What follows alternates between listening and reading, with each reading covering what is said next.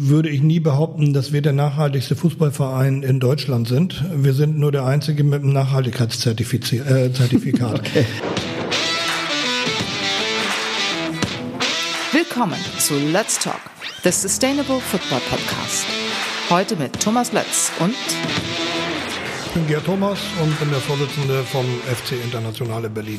Hallo, äh, lieber Gerd, vielen Dank, dass wir heute äh, hier sein dürfen, weil der FC Internationale natürlich ein, ein ganz besonderer Verein ist, 1980 gegründet ähm, und äh, der erste Amateurclub tatsächlich, der das Nachhaltigkeitszertifi die Nachhaltigkeitszertifizierung vom TÜV Rheinland erhalten hat. Ja. Ähm, und damit, glaube ich, der zweite Club überhaupt in Deutschland, richtig? Der andere ist ja. ein Bundesligist. Der erste FC Köln, genau. Es ist ja so, man würde jetzt ja denken, so, so ein Profiklub fällt es viel leichter, nachhaltige Prozesse zu initialisieren, weil da irgendwie mehr Geld da ist und mehr Leute arbeiten und so weiter.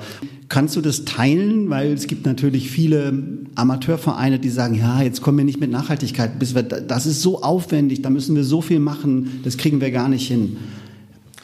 Also natürlich ist es ähm, ist nicht jeder Amateurverein gleich. Und äh, wir haben hier bei uns eine Struktur, dass wir sowohl Hauptamt als auch Ehrenamt haben. Bei der Größe des Vereins geht das auch nicht anders. Wir haben 50 Mannschaften im Spielbetrieb. Und ähm, wir haben auch das Glück hier bei uns im Verein, dass wir Menschen haben, die sehr affin sind zum Thema Nachhaltigkeit. Also einer zum Beispiel arbeitet wirklich als Zertifizierer. Äh, ähm, das der, ist der Oliver Brendle, glaube ich. Das ist der, der Oliver Brendle, unser Nachhaltigkeitsbeauftragter, ja. der uns natürlich nicht zertifiziert hat, um das mal gleich klarzustellen. Aber trotzdem kennt er sich aus und hat ein paar Kontakte, zum Beispiel zur Uni Wittenherdecke, zur ähm, ZNU, wo wir ähm, ein Pilotprojekt auch machen konnten durch die Kontakte. Aber was vor allen Dingen wichtig war, äh, ist die ähm, Bereitschaft und ähm, das Engagement der Leute hier zu sagen, irgendwie wir wollen was machen in diesem Bereich und dann kannst du als Vorstand hingehen und äh, sagen, ach na ja, was soll denn das? Das ist doch alles nur Arbeit. Wir haben uns für den anderen Weg entschieden im Vorstand und haben sofort gesagt, klar, äh, wenn uns das nicht wahnsinnig zusätzlich belastet, und ihr wirklich dafür sorgt, dass das umgesetzt wird, dann unterstützen wir euch. Und dann wir, kam Oliver tatsächlich mit der Idee und sagte, na dann lasst euch doch gleich zertifizieren.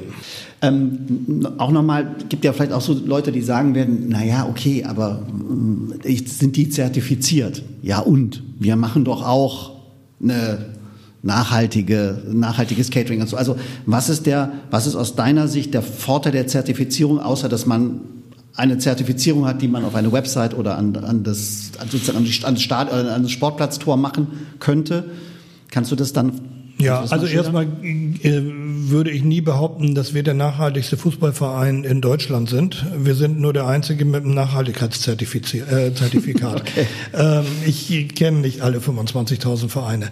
Ähm, aber natürlich äh, hat das auf der ersten, Sa ähm, ersten Seite was mit Image zu tun. Ähm, ihr seid natürlich auch als, als Fußball-Amateurclub Mitglied in einem Verband, in dem Fall dem Berliner Fußballverband. Wie schwierig ist das da, sich mit solchen Gedanken Gehör zu verschaffen, Raum zu verschaffen? Ist das, wird da, sag ich mal, verbandseitig eher geblockt oder hast du den Eindruck, auch da ist was, gerät was in Bewegung, also wie das ja in der gesamten Gesellschaft ist, dass die Leute stärker über Nachhaltigkeit nachdenken, nachhaltige Produkte, ähnliches?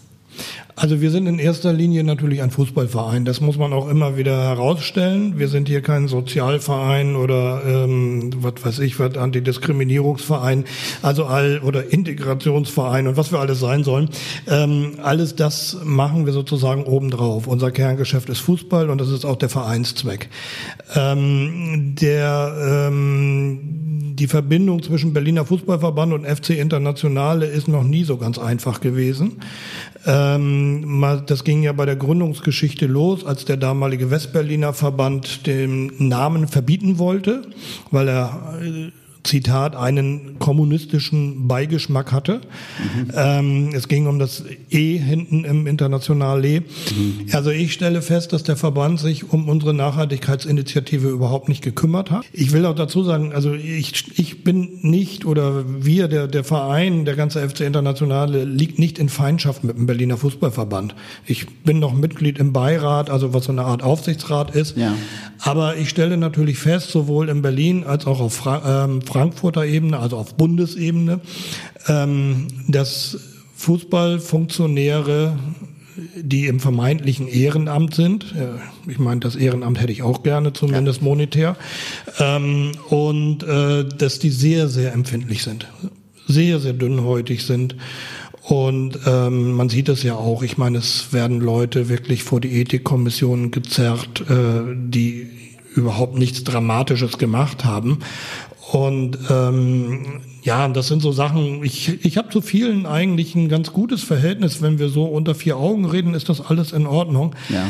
Aber ähm, ich, also ich würde mir wünschen, dass eben einfach von der sogenannten Ehrenamtsebene deutlich mehr Impulse kommen.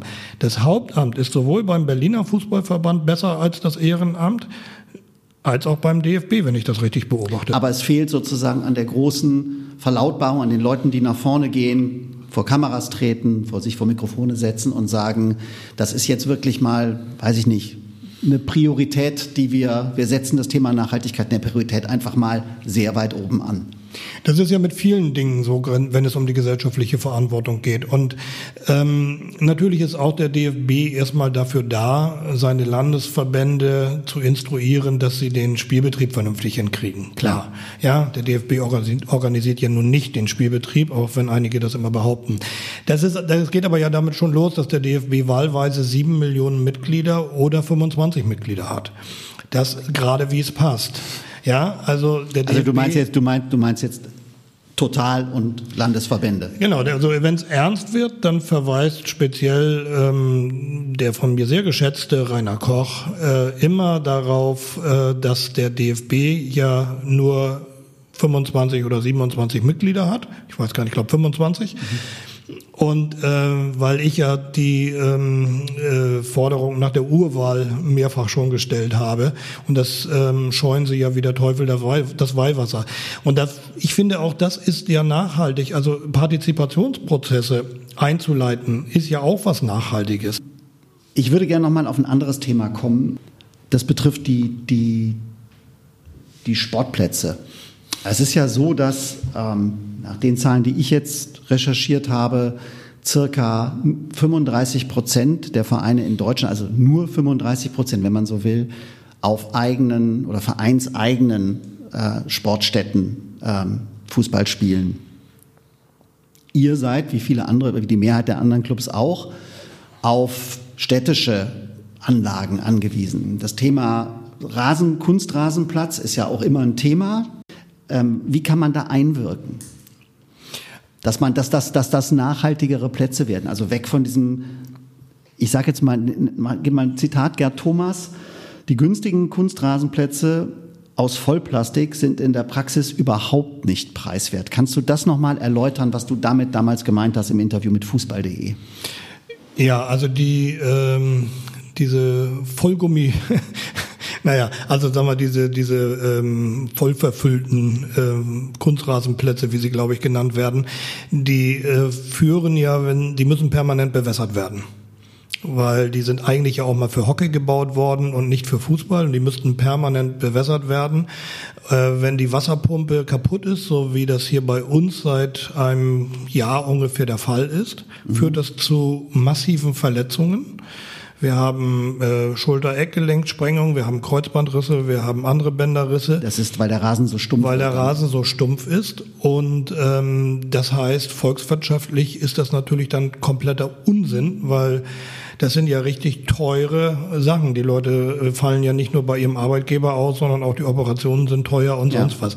Nun haben wir auch nicht jede Woche drei Kreuzbandrisse, so weit will ich nicht gehen. Aber ähm, die, die Situation, wenn wir bewässern müssen oder können, ist ja auch nicht so dolle, weil hier sackt der Grundwasserspiegel erheblich ab in Berlin und Brandenburg und wir hauen hier permanent irgendwie das Wasser auf die Kunstrasenplätze.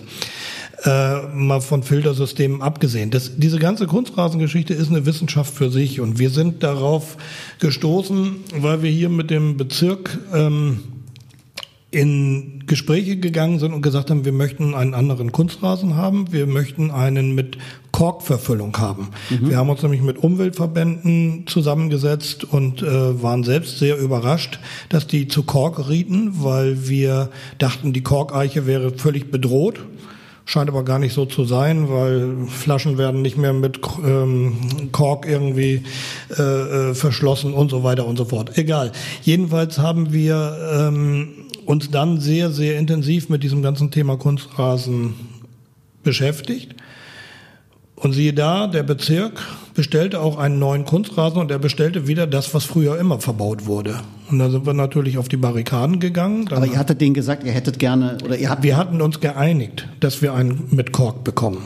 Okay. Wir bekommen jetzt auch einen mit Kork. Wir haben dann äh, natürlich äh, äh, da sind wir da reingegrätscht, um mal in der Fußballsprache Sprache zu bleiben. Und der Stadtrat hat sich ähm, öffentlich bei mir innerhalb des Sportausschusses entschuldigt. Da habe ich gesagt, ich nehme die Entschuldigung an, das nützt mir nur nichts. Ich habe in drei Tagen Generalversammlung. Was soll ich den Leuten jetzt sagen? Die Folge ist, tatsächlich wurde der alte Kunstrasen nicht verbaut, mhm. aber es musste eine neue Ausschreibung gemacht werden. Mhm. Und jetzt kriegen wir tatsächlich dann nächstes Jahr endlich mit Verzögerung von zwei Jahren hoffentlich einen Kunstrasenplatz mit Korkfüllung. Ähm, so, und so sind wir also auf äh, sehr viele Dinge gekommen. Und inzwischen ist es so, dass sich diese Kunstrasenwelt auch weiter dreht, äh, nämlich äh, in Richtung Recycling. Und wir haben äh, dafür gesorgt, äh, dass äh, wir äh, zusammen mit der Firma Field Turf, also ein Kunstrasenhersteller, hier den ersten voll recycelten Kunstrasenplatz in Berlin verbaut haben. Kurze Zwischenfrage. Das bedeutet, zuvor wurde, geschah was? Also Kunstrasen hat, glaube ich, ne, wenn ich das richtig weiß, eine Halbwertszeit von bis zu zwölf, zwischen zwölf oder zehn bis maximal 15 Jahre. Ja, Dann sind die in der Regel, in der Regel durch. Äh, also wenn die jetzt, wenn die gut genutzt werden natürlich, ja. was ja bei euch hier der Fall ist mit äh, den, den vielen Jugendteams und äh, ja. Training rund um die Uhr und Spielen. Ähm, was passiert mit denen? Oder was ist, was passiert äh, normalerweise mit diesen Kunstrasenplätzen dann? Die werden verbrannt. Die werden abgerissen und werden verbrannt. Und ähm, es gibt eben einen Hersteller, äh, der sich ähm, ja, der sich bei uns gemeldet hat, dann irgendwie, ich weiß gar nicht mehr genau, wie wir zusammengekommen sind. Auf jeden Fall, ähm, der hat uns dann erzählt, dass er also an einem Modell arbeitet, wo man Kunstrasenplätze wirklich zu 100 Prozent recyceln kann, also nicht abreißt und verbrennt, sondern die recycelt. Und so einen Platz haben wir tatsächlich hier äh, verlegen lassen ähm, mit seiner Hilfe und ähm, zwar ähm, in einem Soccer Court in einer ähm, Unterkunft für Geflüchtete. Mhm. Das mag ein bisschen äh, lustig klingen, so ein kleiner Soccer-Court, aber es ist zumindest ein Anfang und wir konnten überall erzählen, guckt euch das dort an, geht dorthin, ruft bei der Heimleitung an, wann ihr einen Termin haben könnt, ihr könnt euch das angucken. Man kann auf diesem Kunstrasenplatz wunderbar spielen. Die Fläche ist dann sowas wie 10 mal 20 oder? Ja, 10 mal 15 glaube ich sogar ja. nur oder, oder ich weiß gar nicht ganz genau so ungefähr. Aber und, und, und wird das Angebot dann angenommen? Also es war ja wieder so von euch sozusagen der Input, den ihr dann gegeben habt, schaut euch an, wir haben ja was gemacht, das geht. Das habt ihr in Eigeninitiative gemacht? Ja, das haben wir in Eigeninitiative gemacht, zusammen mit der Rheinflanke, äh, zusammen mit eben dieser Unterkunft, äh, mit Field Turf. Und tatsächlich ist der äh, Soccer Court vom Berliner Fußballverband gekommen. Die hatten aber mit den Kunstrasen nichts zu tun. Die äh, sind mit einem anderen Hersteller verbandelt. Aber ähm, der wurde uns halt gesponsert, dieser Kunstrasen, und ähm, ist ja eine Top-Sache, weil die Kinder und Jugendlichen dort können jetzt endlich auf einem vernünftigen Platz Fußball spielen und müssen nicht auf dem ähm, Beton spielen. Und wir können im Grunde genommen jetzt auch wirklich äh, jeden zuständigen Stadtrat oder jedes zuständige Sportamt der Stadt ähm, dorthin schicken und sagen, guckt euch das an. Oder auch Vereine. Nun wollen die auch nicht jeden Tag dort Tourismus haben, ist auch klar. Aber so ist es ja auch nicht. Und wichtig ist ja einfach wirklich zu sagen, Kunstrasen ist insgesamt sicherlich ähm, genauso wie das ganze Thema Sportkleidung, wie Bälle ähm, äh, und so weiter und so fort. Ja, ähm, wichtiger Punkt bei der Nachhaltigkeit ja auch tatsächlich, wie kommen die Leute zu den Vereinen? Das ist mit dem Bahnhof Südkreuz vor der Haustür ein bisschen einfacher ja. mit dem öffentlichen Nahverkehr, als wenn ich beim TSV Apen sind, wo ich groß geworden bin in Nordniedersachsen auf dem Land bin. Dann musst du Auto fahren dann fährst du Auto. Oder ja. wenn, wenn, du nicht direkt neben dem Platz wohnst. Genau. Und ähm, äh, so, also ähm, und aber natürlich ist das, dieser Kunstrasen ist ein schönes Beispiel dafür, dass man einfach auch in Diskussionsprozesse kommen kann. Und ich wünsche mir natürlich genauso, dass wir die Diskussionsprozesse mit den Verbänden bekommen und mit dem, hier mit den Bezirken, zu sagen, hey, das Thema Nachhaltigkeit, Recycling ist ein großes Thema und es geht. Und machen wir uns nichts vor, das ist wie bei den Autos und sonst was. Nur wenn die Nachfrage groß genug ist, wird auch richtig was passieren ja. in diesem Bereich an Fortschritt. Ganz kurz, vielleicht interessiert das ja Zuhörer, die sagen, ey, das ist ein interessantes, interessantes Projekt. Kannst du mal sagen oder in etwa eine Idee geben, wie viel an Mehrkosten? Weil normalerweise wird der Platz ja teurer sein vermutlich als ein konventioneller Kunstrasenplatz oder vielleicht auch der mit dann mit Kork äh, gefüllte ähm, oder befüllte. Hast du da so eine, so eine, so eine, kannst du da eine Zahl nennen, circa oder Prozentsatz? Ich bin kein Kunstrasenexperte, aber wir haben uns, wie gesagt, relativ viel damit beschäftigt und mir haben mehrere Kunstrasenhersteller versichert, dass Plätze, die zum Beispiel mit gekräuseltem Kunstrasen sind, äh, und mit einem Kork-Infill nicht teurer sind als diese Vollplastik-Kunstrasenplätze, weil die Vollplastik-Kunstrasenplätze viel mehr Material brauchen. Wie gesagt, ich kann jetzt die Preise für einen 60 mal 90 Platz auch nicht genau nebeneinander legen. Das geht nämlich weiter damit, wie ist der Untergrund beschaffen. Mhm. Das ist eine Wissenschaft für sich, naja, das, das Ganze. Ein komplexes Thema. Und ähm, das ist so ein bisschen, so ich denke immer, so beim medizinischen Gerät ist es so ähnlich kompliziert. Und ähm, wie gesagt, man muss die Ausschreibungen halt so machen, dass man einfach sagt, irgendwie, okay, wir wollen tatsächlich auf recycelte äh, äh, Böden setzen. Und ähm, wie gesagt, ich bin nicht der richtige Experte, aber finanziell gibt es dort, glaube ich, jetzt nicht die großen Rausreißer nach oben. Mhm. Ähm, ich, diesen Kunstrasenplatz, den wir jetzt bekommen sollen, ganz ist er das nicht, weil jetzt doch ein anderer Hersteller zum Zug gekommen ist, ganz auf wundersame Weise. Aber, ähm, äh, aber dieser Kunstrasen, der liegt auf einem Senatsplatz äh, in Mitte bei Empor oder im Prenzlauer Berg mhm. am Jahn-Sportpark. Und dort haben wir den gesehen und wir haben auch mit Empor ein sehr gutes Verhältnis. SV Empor ist so ein Verein, ja, da gibt es viele Ähnlichkeiten zu uns. Und äh, haben gefragt, wie ist das da? Und die sagen, der hat hervorragende Spieleigenschaften. Und wir haben da ja auch selbst gespielt, unsere Männer haben da gespielt, also da ist alles in Ordnung. Und ähm, ab und zu muss da vielleicht einmal im Jahr ein bisschen Kork nachgefüllt werden. Das müsste aber bei äh, Autoreifenabfall auch der Fall sein. Und ist immer noch besser, als äh, wirklich zu sagen, wir ähm, spielen jetzt, äh, gibt auch welche mit Sandfüllung. Ja, ja. Das, das ist so bei Grätschen für die Oberschenkel auch nicht immer das Allerschönste. Man muss dazu sagen, dass Kunstrasenplätze genau wie richtige Rasenplätze, Naturrasenplätze eben auch gepflegt werden müssen. Und das, das vergisst man immer. Ne? Man denkt immer so, das, das, das läuft von ganz alleine quasi, ja. Genau, weil da liegt sowas und äh, das ist eben auch wieder Aufgabe der Grünflächenämter hier im Bezirk und ähm, also eigentlich des Sportamtes, das das Grünflächenamt anweisen müsste, aber die schieben das dann von einem auf den anderen. Und ähm, im Endeffekt ist es tatsächlich so, dieses ganze Thema Sportanlagen äh, ist ja insgesamt auch eins, natürlich ist es pflegeintensiv, aber ähm, wir zum Beispiel achten auch so darauf, dass unsere Sportanlage regelmäßig geputzt wird, das heißt jeden Tag. Deswegen riecht die auch nicht, sondern riecht so, als wenn man in einen normalen Raum reinkommt. Aber das macht ihr auch alles halt äh, dann tatsächlich selbst. Da habt ihr dann. Ja, wir kriegen, wir haben einen sogenannten Schlüsselvertrag. Dafür kriegen, da, da kriegen wir ungefähr 10.000 Euro im Jahr. Mhm. Wenn man jeden Tag putzt und das alles ordentlich macht, reichen 10.000 Euro nicht hinten und nicht vorne.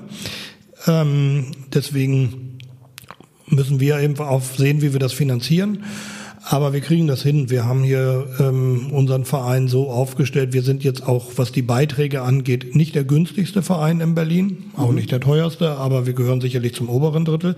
Und ähm, das müssen die Mitglieder auch immer wieder wissen, dass dieses Engagement für die Sportanlagen einfach auch wichtig ist und dass man das auch nicht einfach gratis haben kann. Ja. Aber dass sie ja auch davon profitieren, wenn die Sportanlagen gut aussehen. Das hat sich das im Zuge der Corona-Pandemie nochmal verstärkt. Das hat man ja häufig gehört, dass ähm, naja, Mitgliederschwund halt war, weil die Leute gesagt haben, was soll ich jetzt hier Beiträge bezahlen, äh, wenn ich so wie meinen Sport nicht ausüben kann. Ähm, habt ihr das auch gemerkt oder ist das ein, ist das ein Trend, der sich mit Corona sozusagen verstärkt hat? Also beim FC Internationale haben wir da keine Probleme mit gehabt. Wir hatten ganz, ganz, ganz wenige Austritte. Äh, und wir haben inzwischen mehr Mitglieder denn je. Aber das sind ähm, wie viel jetzt? Das sind zwölf. Wir haben jetzt 1250. Okay. Ja, ungefähr. Ähm, und ähm, aber der Mitgliederrückgang ist das, was vom DFB ja auch gerne und vom vom DOSB auch gerne nochmal angeführt wird. Das ist ja auch ein ganz wichtiger Punkt. Aber worüber eigentlich wenig gesprochen wird, ist einfach so die zusätzliche Belastung. Also Corona hat die Jugendlichen und die Kinder ja nicht ausgeglichen hierher zu, wieder zu uns zurückgebracht. Ja. Und die Belastungen gerade für die Jugendtrainerinnen und Trainer sind so immens. Ich kenne so viele Vereine, die sagen, ich finde niemanden mehr, der die Jugendleitung machen will. Nicht mal zu zweit oder zu dritt. Das wollen die sich nicht mehr antun mit den Eltern. Ähm, die Kinder sind nicht ausgeglichen, äh, sind alle völlig zappelig und so weiter und so fort. Ähm, ich kenne da zwar keine genauen Statistiken drüber, aber ich weiß, bei uns im Bezirk ähm, ähm, macht man sich auch gerade erhebliche Gedanken, wie schaffen wir es, die jungen Leute wieder in Bewegung zu bekommen. Ja. Und das können die Sportvereine und vor allen Dingen auch die Fußballvereine nicht mal eben nebenbei ehrenamtlich machen. Also wir sind eh so ein bisschen auf der letzten Rille, jedenfalls sehr viele sind auf der letzten Rille. Und jetzt kommt noch dazu, naja, das bisschen Corona und dann kriegt ihr auch nochmal 1000 Euro für irgendein Programm. Mit 1000 Euro kann man nichts machen ja, sondern es braucht wirklich ähm, ganz, ganz andere Modelle. Und ich würde mir natürlich vom DFB als unserem obersten Lobbyisten wünschen, dass der einfach auch äh, viel deutlicher und viel lauter ist. Gut, immerhin hat man jetzt gefordert, dass es, glaube ich, einen Staatssekretär für Sport geben muss oder irgendwie sowas oder einen Staatsminister sogar für Sport. Aber ähm, machen wir uns nichts vor. Der DFB ist seit zwei, drei Jahren mit sich selbst beschäftigt. Ja aber nicht damit, wie es den Amateurvereinen geht. Das würde Rainer, würde Rainer Koch jetzt vehement verneinen und würde mir zehn Beispiele nennen, irgendwie in seiner ganzen Eloquenz, warum das nicht so ist. Der Eindruck bei den Vereinen ist aber so, dass der DFB und leider auch die meisten Landesverbände sich nicht genügend kümmern. Also ihr fühlt euch eigentlich in der Frage dann ähm, alleingelassen? Also wir hatten hier in Berlin eine Situation zu Corona-Zeiten mit einer Gesundheitssenatorin, die morgen Hü und übermorgen Hot und am nächsten Tag wieder Hü gesagt hat. Und ähm, dann kam auch der Staatssekretär und hat mit uns gesprochen und gut Wetter gemacht. Aber am Ende waren die Vereine völlig durcheinander mit der Folge, dass viele gesagt haben, also sich gegenseitig angerufen haben, wie sind bei euch die Corona-Bestimmungen? Ja, ach, wir machen das so und so. Und andere haben gesagt, puh, keine Ahnung, bisschen Hände waschen und ist es gut. Wenn ich mit den Schulen rede, ist es teilweise nicht viel besser.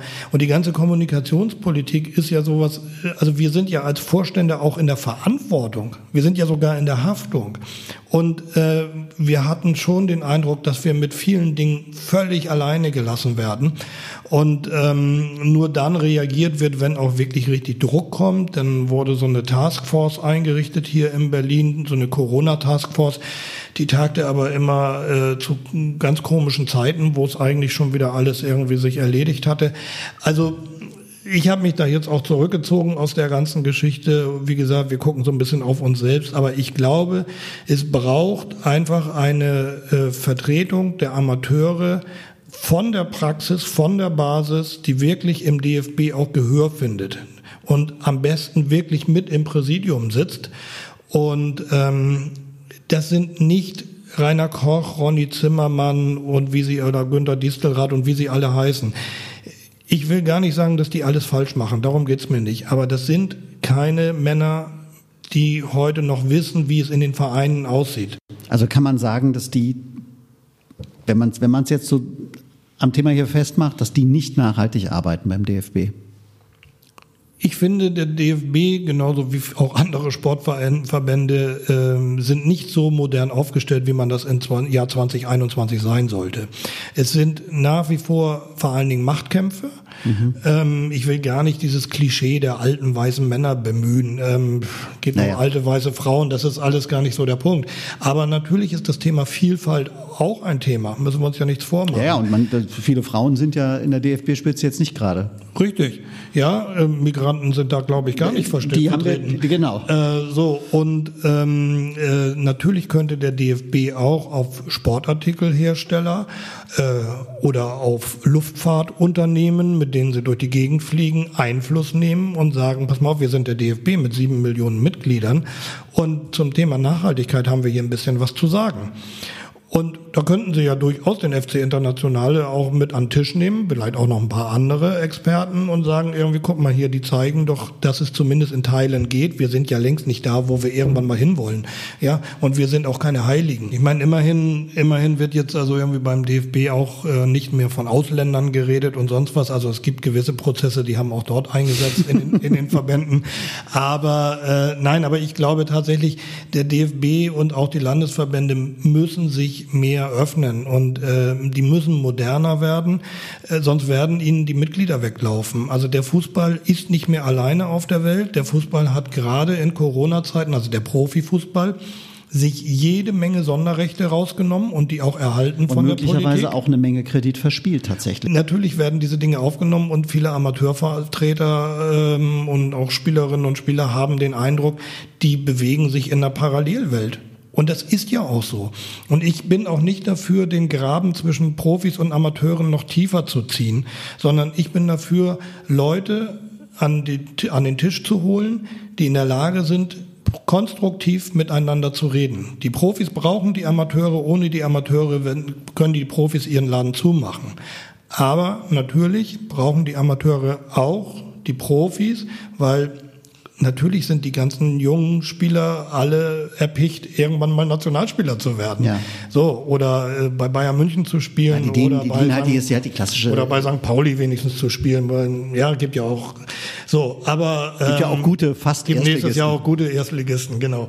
Nein, aber, ähm, aber äh, das ist, und ich glaube, diese Solidargemeinschaft, die müssen wir aufbauen. Und das haben die jetzigen Funktionäre nicht geschafft. Und man merkt im Bereich Nachhaltigkeit, glaube ich zum Beispiel, dass die Profivereine da auch flexibler sind, schneller mhm. sein können. Und auch das ist ein Bereich, wo ich einfach mal sagen würde, setzt euch an einen Tisch und sagt, was sind die Themen der nächsten zehn Jahre? Und dann werden wir feststellen, es ist nicht Lagerfeuer. Ja, der Begriff, also, äh, aber ich weiß ja, was Fritz Keller damit gemeint hat. Aber natürlich sind, sind die Themen gemeinsam Dinge zu machen, Solidarität, äh, Nachhaltigkeit und ähm, nicht nur, wie verdiene ich möglichst viel Geld. Das war Let's Talk, the Sustainable Football Podcast.